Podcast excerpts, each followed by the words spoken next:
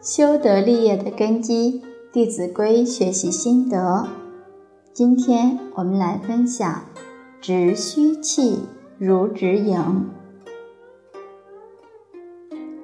这句话字面上的意思是我们教导小孩子拿东西的时候要怎么拿呢？要恭恭敬敬的。哪怕是你拿一个杯子、一个碗，它是空的。也要好像里面装着水一样，这个营就是满的，它装满了水。你拿起来自然会小心翼翼，不会莽撞，以免这个水会扑出来。从这里我们要知道，直虚气的时候都能够恭恭敬敬，小心翼翼。那么，当他拿着一个装满水的杯子或者碗，自然他就会更加小心谨慎了。所以，真正俭的功夫，都是在这种平常拿空杯子的时候，就练就了拿满水杯子的这种功夫。这就好像军人打仗一样。所谓练兵千日，用兵一时。平时练兵的时候，就好像真的在打仗。有一位元帅曾经讲过，在打仗的时候，要当做平时来看；平时的时候，就要当做打仗来看。这种功夫练就出来之后。不管遇到什么样的情况，他都会认真谨慎地去对待。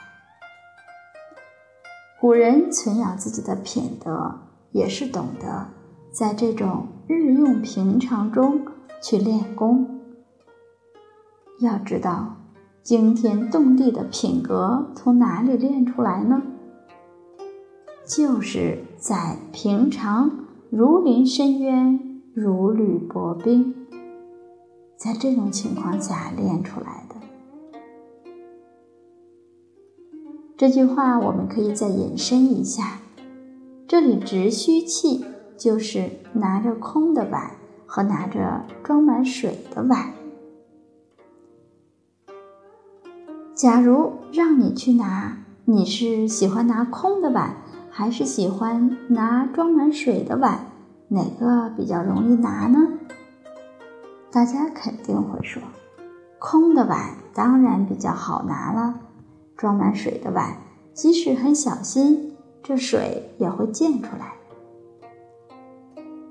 这么一个小小的道理，我们可以知道，人都是喜欢拿空心的、拿虚的这些器物。在《易经》上就有一段这样的话。天道亏盈而益谦，地道变盈而流谦，鬼神害盈而福谦，人道恶盈而好谦。所以《易经》中告诉我们，在六十四卦当中，唯有谦卦是六爻皆吉。这一卦有六爻。每一爻都是吉的，其他卦的六爻都是有吉有凶的。从这种自然的道理，我们可以了解到，人如果能够谦虚，这样的人就有福了。正如刚才问大家，你喜欢拿虚气还是喜欢拿阳气？那么大家自然就会喜欢拿虚气，这就是人道物盈而好谦。大家都喜欢谦虚的人，讨厌那些傲慢的人、骄横的人。天地鬼神也都是这样。你看，很明显，一个月的周期，我们就可以了解到，当太阳，当月亮。到了满月的时候，我们说是盈月。明天开始，月就要亏损了。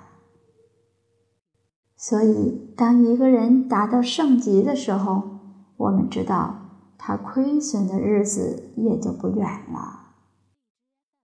你看，这大地上的道理也是如此。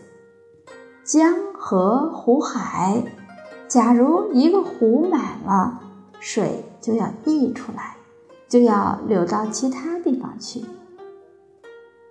而水呢？都是从高处往低处流，流到那些谦卑、谦虚、卑下的地方。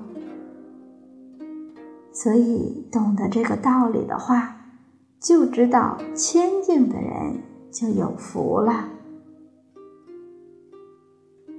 好，以上就是关于直虚气如直盈的内容。谢谢大家共同学习，明天再会。